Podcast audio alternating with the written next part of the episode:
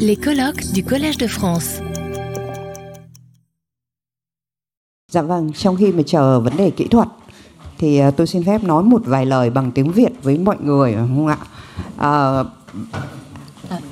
bài trình bày ở đây là một câu chuyện của ba thế hệ phụ nữ trong gia đình chúng tôi bằng những gì mà bản thân tôi trải qua và bằng những gì mà tôi bắt đầu tìm hiểu được từ những người phụ nữ trong gia đình chúng tôi. À, tôi hiểu được là vì sao mà một cuộc sống hoàn toàn là chỉ có sự bất công. Nhưng mà họ lại thật sự là những người mà đã vươn lên và đã là những cái gọi là trụ cột cho gia đình. Nói thì uh, chúng ta hãy hiểu được đúng cái vai trò của người phụ nữ Việt Nam bởi vì sử sách không ghi tên họ rất hiếm người được sử sách ghi tên. Nhưng mà thực tế mà nói là đằng sau một cái sự im lặng đó, nó là một cái hồn cốt, một cái linh hồn, một cái sự gọi là duy trì cho cái sức mạnh, cho cái sự trường tồn của xã hội Việt Nam. Thì rất là cảm ơn chị Phượng và cảm ơn College de France đã cho tôi một cơ hội đứng ở đây thì ờ, tôi là một người phụ nữ sinh ra năm 1962 và thực tế ra mà nói thì tôi đã hưởng một cái nền giáo dục mà nó rất là mix tức là ban đầu thì bọn tôi được sống trong một giáo dục có thể mà chào đời là trong giáo dục của nga. Bởi vì là mẹ tôi là giáo viên nga văn. Nhưng mà bố tôi thì lại là học sinh của trường Albesaro cho nên là chúng tôi lại thực ra mà nói thì lại có một phần giáo dục của pháp. Bố tôi cố gắng truyền những cái tư tưởng đó cho tôi. Thế thì uh, chúng tôi được giải thích rằng là chúng tôi nam nữ là bình đẳng. Ờ, là nếu như mà con người mà có năng lực thì rồi cũng sẽ tìm được cuộc sống. Câu mở miệng của bố tôi lúc nào cũng là, con ơi, nếu mà chỉ có học tập thì con mới có thể có được cái chỗ đứng của mình trong đời. Đấy, thế nhưng mà rời cái việc mà gia đình nó ra thì trong cuộc sống tôi lại rất là bối rối, bởi vì ra đến ngoài xã hội thì chúng tôi sẽ phải sống theo cái quan niệm mà truyền thống. Ví dụ như là ba đảm đang, một người phụ nữ làm sao mà lại phải vừa giỏi việc nước, vừa đảm việc nhà, lại còn chiến đấu được nữa. Thì mình không biết lúc ấy mình ba đầu sáu tay làm kiểu gì đó, thế và sau đó thì chúng tôi lại dạy rằng là nam giới thì giỏi hơn nữ giới, sếp thì là sẽ oai hơn, là những người có bậc cao thấp. Cao cấp thì sẽ oai hơn và sẽ phải nghe lời họ, vân vân. Thì tức là từ nhỏ thì lúc nào tôi cũng rất bối rối, bởi vì đi học thì mình sẽ được đánh giá vì thành tích. Nhưng mà nếu như mà đến xã hội thì tôi lại sẽ phải gặp một cái câu chuyện hoàn toàn khác. Euh, bonjour à tous, euh, merci à votre attention et merci de rester euh, jusqu'à la fin avec nous. L'histoire que je vais vous raconter concerne les trois générations de ma famille.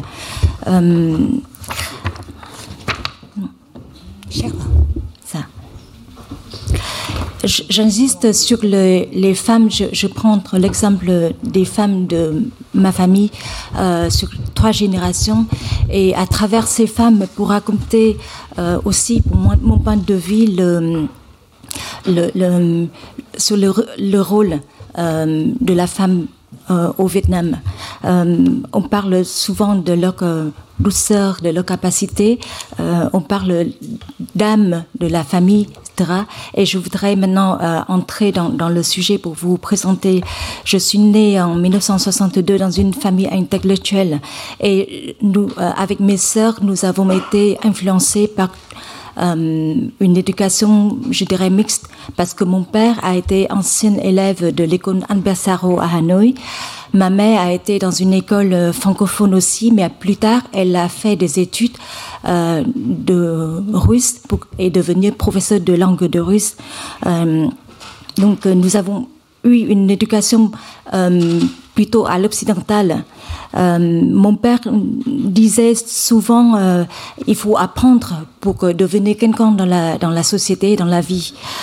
Mais euh, dans la vie à l'époque, quand je sors dans la société et des fois dans la grande famille aussi, tout le monde attendait de nous que qu'on respecte les coutumes ancestrales.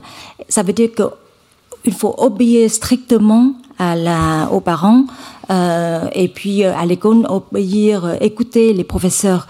Il faut croire en la primorité euh, masculine et, puis l'admission la, importante de la femme, ce n'est pas de se valoriser dans la société, mais de se marier et avoir des enfants.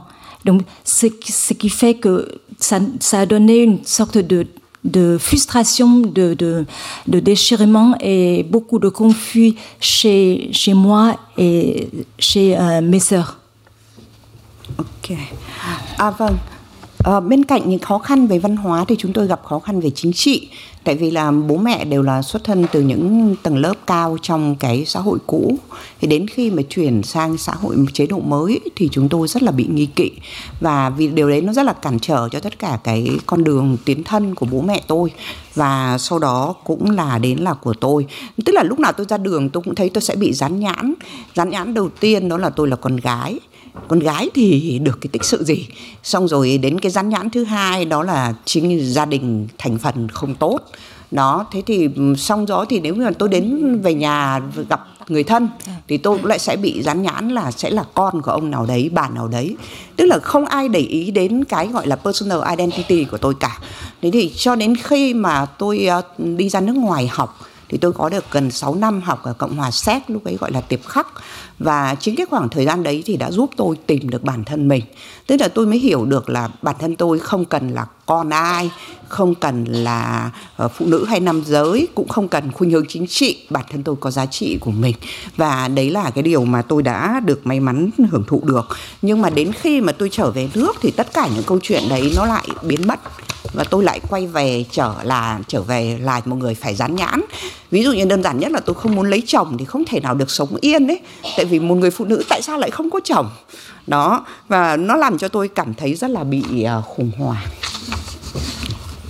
Alors, il y avait des, regards euh, du côté, euh, on dirait, sur le, les coutumes sur de la société, mais il y avait aussi des préjugés et un cadre politique on dirait. Euh, comme mes parents étaient issus de euh, classe supérieure et n'étaient pas membres du Parti communiste, euh, nous avons été euh, une famille peu fiable.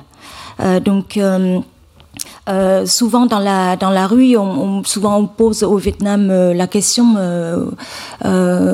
qui est votre père, qui est votre mère? Et, la réponse vous amène à une sorte de on vous met dans un placard. Et à cette époque-là, euh, si vous étiez euh, enfant de, de cadre ou, ou de, de, je dirais, membre du parti, vous étiez plus considéré que les autres, etc. J'ai eu une chance, c'est que j'ai pu obtenir une bourse et je suis partie euh, jeune faire des études à l'étranger. Euh, C'était pendant, six ans en euh, euh Tchécoslovaquie. J'ai pu être moi-même. Personne ne demandait le CV de mes parents. Personne ne me posait des questions sur mes origines et mon genre. Et euh, seule ma capacité de, créativité, de, de, des efforts euh, était importée. Donc je me sentais respectée, être moi-même, euh, et que ça a renforcé les, les valeurs que j'ai écrites.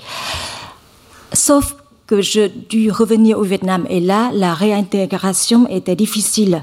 Parce que on recommence à me poser des questions. Euh, une des questions, c'est souvent pour les femmes, c'est euh, đã có chồng chưa? Euh, vous avez vous êtes marié et, que si vous, avez un, âge un peu avancé, que vous n'êtes pas marié, ça veut dire qu'il y a quelque chose derrière. Euh, voilà, c'était, il y avait beaucoup d'attentes euh, de la part de la famille, de la grande famille et de la société. À, dạ vâng. Thì uh, từ đó trở đi thì nó làm cho tôi cảm thấy là như kiểu cả xã hội chống lại mình ấy. Nếu như mà chồng tôi mà thành đạt thì tôi là một người may mắn vì chồng tôi thành đạt. Nhưng nếu tôi mà thành đạt thì thì tôi cũng lại lại một lại may mắn là chồng tôi cho phép tôi thành đạt. Đó. Tức là tôi không có một cái giá trị gì cả. Thế và ờ, thì cứ như thế dần dần tôi không biết là như thế nào là đúng thì đến một ngày thì tôi mới phát hiện ra là tất cả những chuyện đấy không phải lỗi tại mọi người. Mọi người thích nói gì là việc của người ta. Nhưng mà nếu như mình không tìm được con đường của mình thì đấy là lỗi tại mình. Và từ đó thì tôi bắt đầu đi nghiên cứu về phụ nữ, xem là vậy thì những người phụ nữ khác họ có bị giống như tôi không? Họ làm thế nào để có thể sống được? Thì từ lúc ấy thì tôi mới nhận ra được một điểm là những người phụ nữ khác xung quanh tôi bằng một cách nào đấy họ đều thành công cả tức là dù ngay cả những người ngồi ở nhà thì họ vẫn có quyền lực. Và cái đúng như là kiểu bàn tay đưa nôi cầm quyền toàn thế giới đó. Thì tôi muốn biết là làm thế, cái gì đã tạo quyền lực cho một xã hội mà những người phụ nữ rất là nhỏ bé, vừa không có tên tuổi, vì khi lấy chồng là chúng ta phải lấy tên của chồng chồng chết là phải lấy tên của con. Đó, những người phụ nữ mà về thể lực không có gì, kinh tế không được nắm thế nhưng mà lại là những người phụ nữ mà có thể nói là nắm cái thế giới này trong tay. Thì lúc đấy tôi bắt đầu đi tìm hiểu về những cái yếu tố mà làm nên cái tính cách của phụ nữ Việt Nam. Và tôi mới phát hiện ra được một điểm là nếu như chúng ta mà hiểu được tính cách của con người chúng ta sẽ dự báo được cái cách mà người ta hành động. Nó thì có rất là theo Dun một nhà nghiên cứu về mặt uh, tâm lý học thì bà ấy nói rằng là có sáu bảy cái yếu tố tạo dạng nên cái tính cách con người. Đó là môi trường gia đình ví dụ bố mẹ có học hay không ở tầng lớp nào, số con trong gia đình gia đình mà con ít thì sẽ hành xử khác gia đình nhiều con. Môi trường học đường, trường ta, trường tây, trường xã hội chủ nghĩa gì đó, vân vân. Giáo viên và các nhóm đồng đẳng học sinh của mình sẽ như thế nào?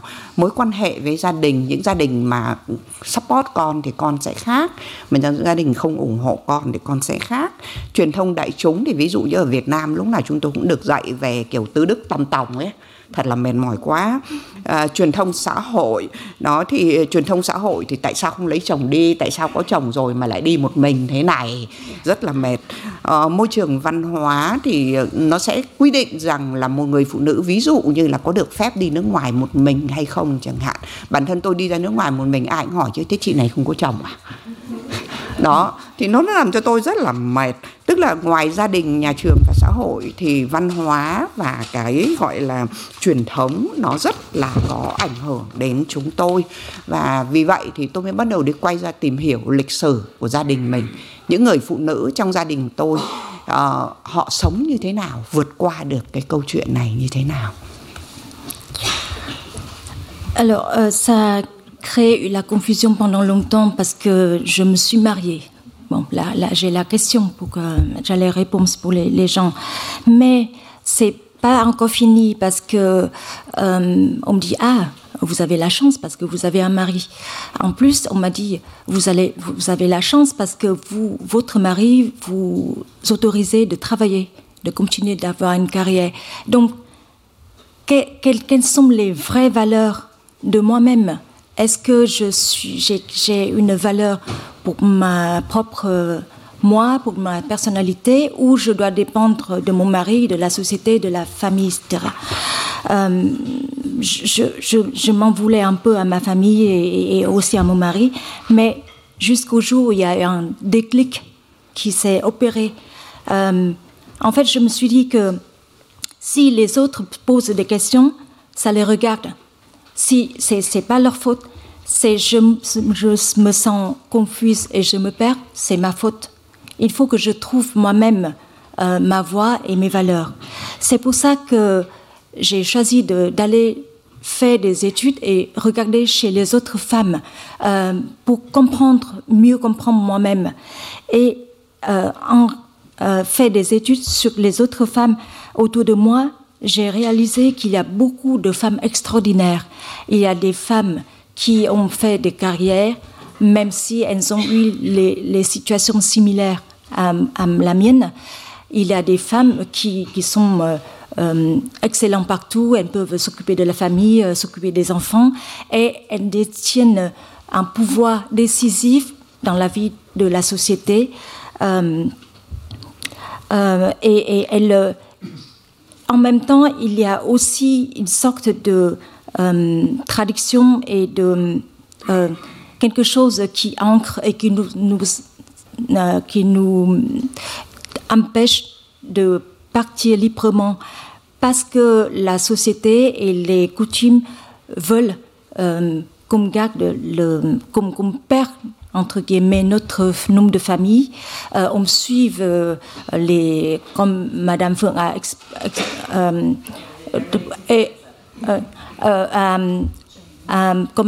a parlé tout à l'heure de Dame Dang ou de Tuduk et Tam Tam, c'est quatre valeurs. Euh, et euh, voilà. Donc c'est à la fois, il, y a une volonté de donner plus de liberté et de, de valeur aux femmes et d'autres. Euh, on sous-entend qu'il faut quand même respecter euh, aux traditions. Euh, quand je regarde sur les j'ai fait des, recherches, donc euh, euh, j'ai réalisé que euh, le comportement humain est le résultat de l'interaction entre la société, euh, la personnalité, l'environnement et, et les échanges avec les individus qui nous entourent. Donc, euh, on est produit de notre personnalité et de notre conscience. Vous voyez ici le, les, citations selon une chercheuse euh, et donc les, facteurs qui influencent la personnalité. Je cite un exemple ici, euh, l'environnement euh, familial, comme je viens de vous expliquer. Euh, au, autre chose, c'est, je, vais citer le média de masse, par exemple. Les médias de masse au Vietnam aussi, on nous dit, il y a toujours à la fois les, adjectifs pour qualifier des femmes et en même temps, on pose encore aujourd'hui aux jeunes femmes vous vous êtes mariée et si elle est seule, mais où est votre mari? Et autre chose aussi, l'environnement culturel. Euh, ça, longtemps, euh, une, une, jeune femme ou une femme en général ne pouvait pas, ne pouvait pas voyager seule. Euh, Moi-même, quand j'ai eu des missions à l'étranger, on m'a demandé aussi pourquoi tu viens seule? Il est où encore ton mari? Ça veut dire, voilà, ça persiste, ça persiste encore. En étudiant aussi sur les femmes, je suis revenue aussi à ma famille et j'ai regardé autour de moi sur la génération. Et en, maintenant, je vais vous parler de, l'histoire de, quelques femmes dans ma famille. Euh, euh, je, me permets de, lire euh, le texte que Madame ma grand-mère paternelle euh, s'appelle euh, Huang Tignou. Elle était la fille d'un fonctionnaire et de sa seconde épouse. Comme elle était à la fois fille et enfant de la deuxième couche, elle n'était pas très considérée. Alors son père, pendant une cuite, a promis l'a promis à un mariage arrangé euh, à, quelqu'un qu'elle ne connaissait pas. Mon grand-père maternel était euh, le fils d'un maître calligraphe, mais comme il n'était pas fort en études et que sa mère était décédée, il n'était pas bien traité par son père. De fille de fonctionnaire, ma, mère, ma grand-mère est devenue femme de paysan, elle travaillait dur et la vie est très, était très difficile pour elle. Elle a accouché 13 fois, mais selon cinq enfants ont survécu euh, à cause du manque de bonne hygiène et de connaissances. Ma grand-mère était enceinte en continu parce que ses trois premiers enfants étaient des filles. Seulement quand mon oncle et mon père, 11e et 12e enfants de la patrie, ont, ont, sont nés, euh, là, elle a pu euh, s'arrêter. Et encore, lorsque la situation de la famille s'est améliorée, mon grand-père a quand même pris une seconde épouse dans l'espoir d'avoir plus de fils.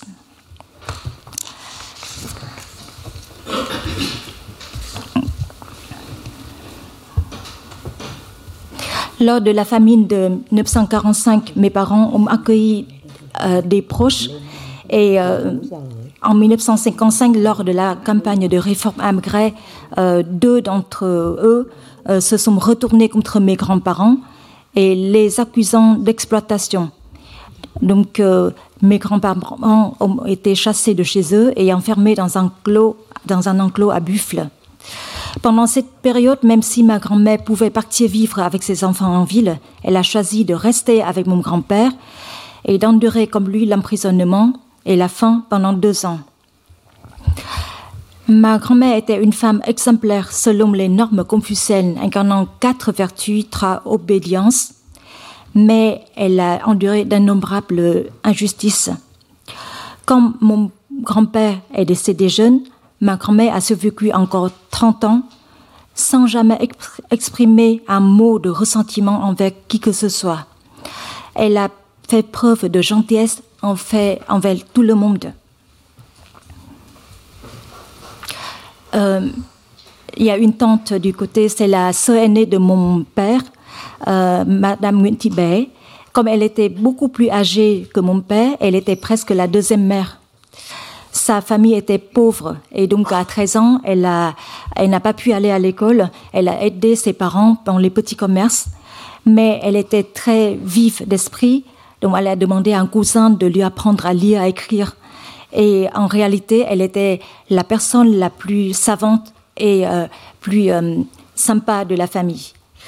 À 18 ans, mes grands-parents l'ont forcé d'épouser le fils d'un inconnu et euh, c'était un vaurien. Donc elle a tenté de dissuader ses, ses, parents, mais en vain. Et puis elle a fait un acte très courageux et scandaleux à cette époque-là. Elle a rendu des offrandes. Elle a été expulsée de la famille. Elle s'est mariée avec son mari euh, par amour. Ils ont euh, euh, eu dix enfants et ils ont, les enfants ont tous réussi. mon, oncle a participé à la, résistance et même a été emprisonné par les Français.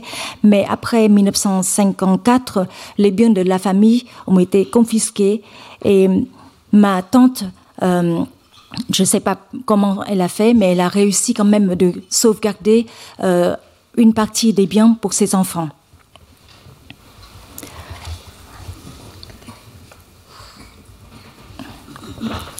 Je vais parler d'une autre tante euh, du côté de ma mère.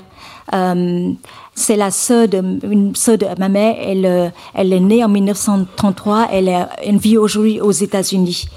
Elle est cinquième enfant d'une famille de trois euh, fils et de sept filles.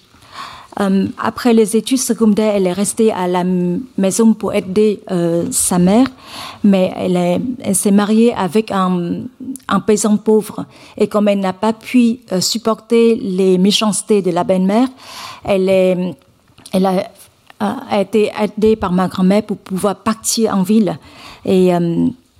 En 1954, après les accords de Genève, la famille est partie dans le sud euh, mon oncle a travaillé pour l'armée euh, du sud. Il était dans la logistique. En 1975, la famille euh, a, tenté de s'enfuir du Vietnam, mais seul un des fils a pu être évacué par l'avion. Et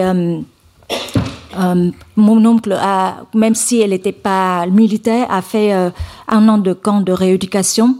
Euh, il a pu sortir au bout d'un an. après 1999, il y avait des programmes de départ ordonnés et donc mes, ma tante et mon oncle et leur famille ont pu partir aux États-Unis. Ils y sont aujourd'hui et elle essaie de réunir la famille deux fois chaque année pour pouvoir euh, perpétuer les traditions euh, euh, vietnamiennes. je voudrais enfin parler de ma mère. ma mère est née en 1938 et elle a connu une enfant heureuse parce qu'elle était la, euh, très petite, elle avait des grandes sœurs. Euh, les conditions de vie étaient meilleures, donc elle a pu aller à l'école. Elle n'a pas pu euh, dû toucher à des tâches domestiques. Elle, a participé à la jeunesse communiste et elle, elle, a fait des études à l'école normale à Hanoï. Mais ça seulement après les rectifications des erreurs de la, des réformes agraires. Euh, et puis le, le, le, le, CV de la famille l'a quand même suivi parce que même si elle était enseignante compétente, elle n'a pas pu être promue comme elle voulait. Euh, voilà, c'est une, une, photo où on voyait les jeunes Hanoïens accueillir l'armée populaire le 10 octobre 1954 et euh, ma mère faisait partie de ces jeunes femmes. Voilà. Euh, la, la, photo de ma famille en 1971.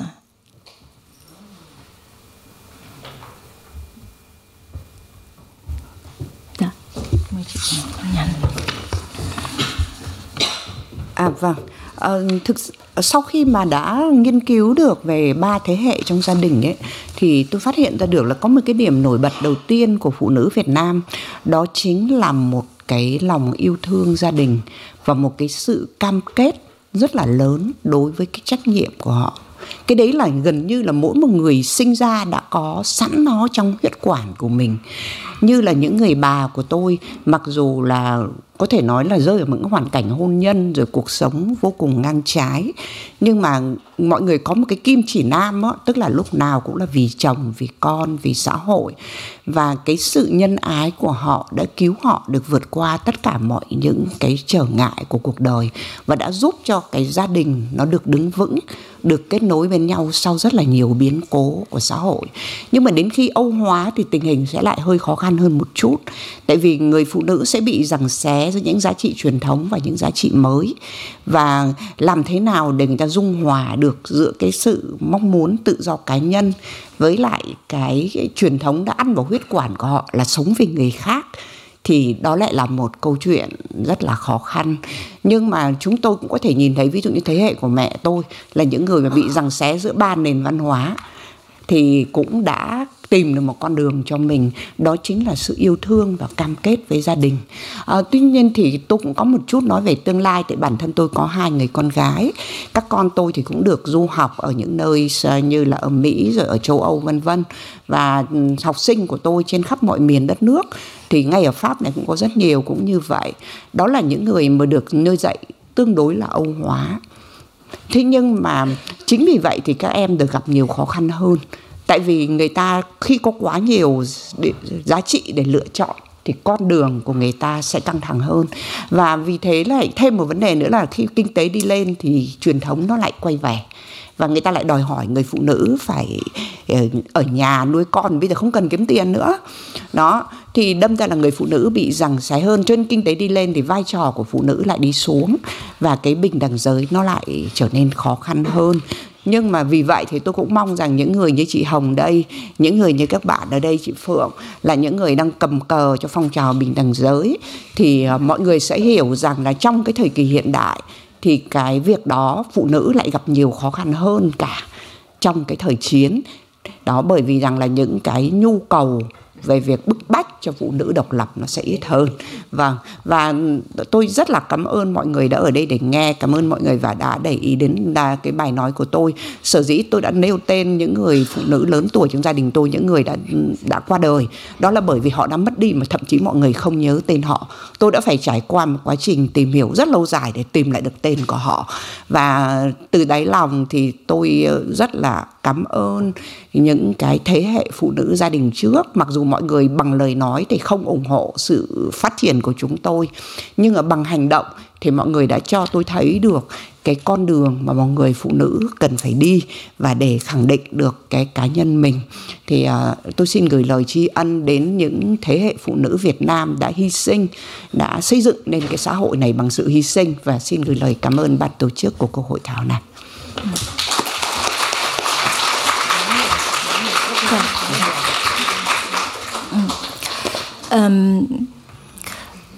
Je n'ai pas pu euh, raconter l'histoire de toutes les femmes comme prévu, mais j'ai retrouvé que si euh, mes grands-mères, mes tantes, ma mère et toutes les, les, femmes dans ma famille ont pu survécu à des difficultés, à des obstacles, c'est la première chose, c'est par amour, l'amour pour leur famille, pour leurs enfants, pour leur mari.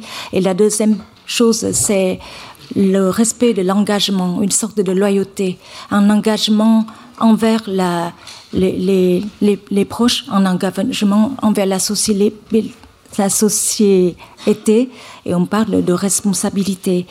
Euh, est-ce que et je crois que c'est inné, c'est quelque chose qui est toujours là. Donc c'est ce qui fait que même euh, des fois elles ont été maltraitées, découragées, des fois elles posent des questions, euh, elles se posent des questions, elles, ont réussi quand même de surmonter toutes ces colères, frustrations, etc., pour être toujours euh, des femmes aimantes et respectées. Euh, euh, pour conclure, il y a un phénomène quand même. Aujourd'hui, on trouve que les jeunes, j'ai deux, deux, filles qui sont nées des, des débuts des années 90, elles font des études aussi à l'étranger et j'ai beaucoup d'étudiants qui font des études à l'étranger. Et on croit que c'est une sorte de modernité qui s'est installée, mais pas du tout parce que elles ont beaucoup plus de difficultés. Il semble que quand on a beaucoup plus de choix, on, à un moment, on ne sait pas quoi choisir. Euh, donc, je compte beaucoup sur vous, mesdames, ici, sur Madame Hong, sur Madame Feng, sur vous aussi, de, de nous aider et de les aider parce que euh, les jeunes femmes aujourd'hui, on, leur dit, euh, vous avez fait des études, mais la famille est plutôt aisée, donc euh, restez à la maison, élevez des enfants et vous n'avez pas besoin de travailler ni de faire carrière. Il y a ces contradictions-là euh, qui, qui persistent et ce phénomène-là. Je voudrais merci, remercier à vous tous, remercier le Collège de France et à Madame Feu. je voudrais aussi remercier profondément mes grands-mères, mes tantes. Euh, j'avais beaucoup de difficultés pour chercher le nom et l'histoire de ces personnes parce que certaines ont été totalement oubliées et on a, certaines a, dont le nom était ignoré. Donc, au fond de mon cœur, euh, merci. Retrouvez tous les contenus du Collège de France sur www.colège-2-france.fr.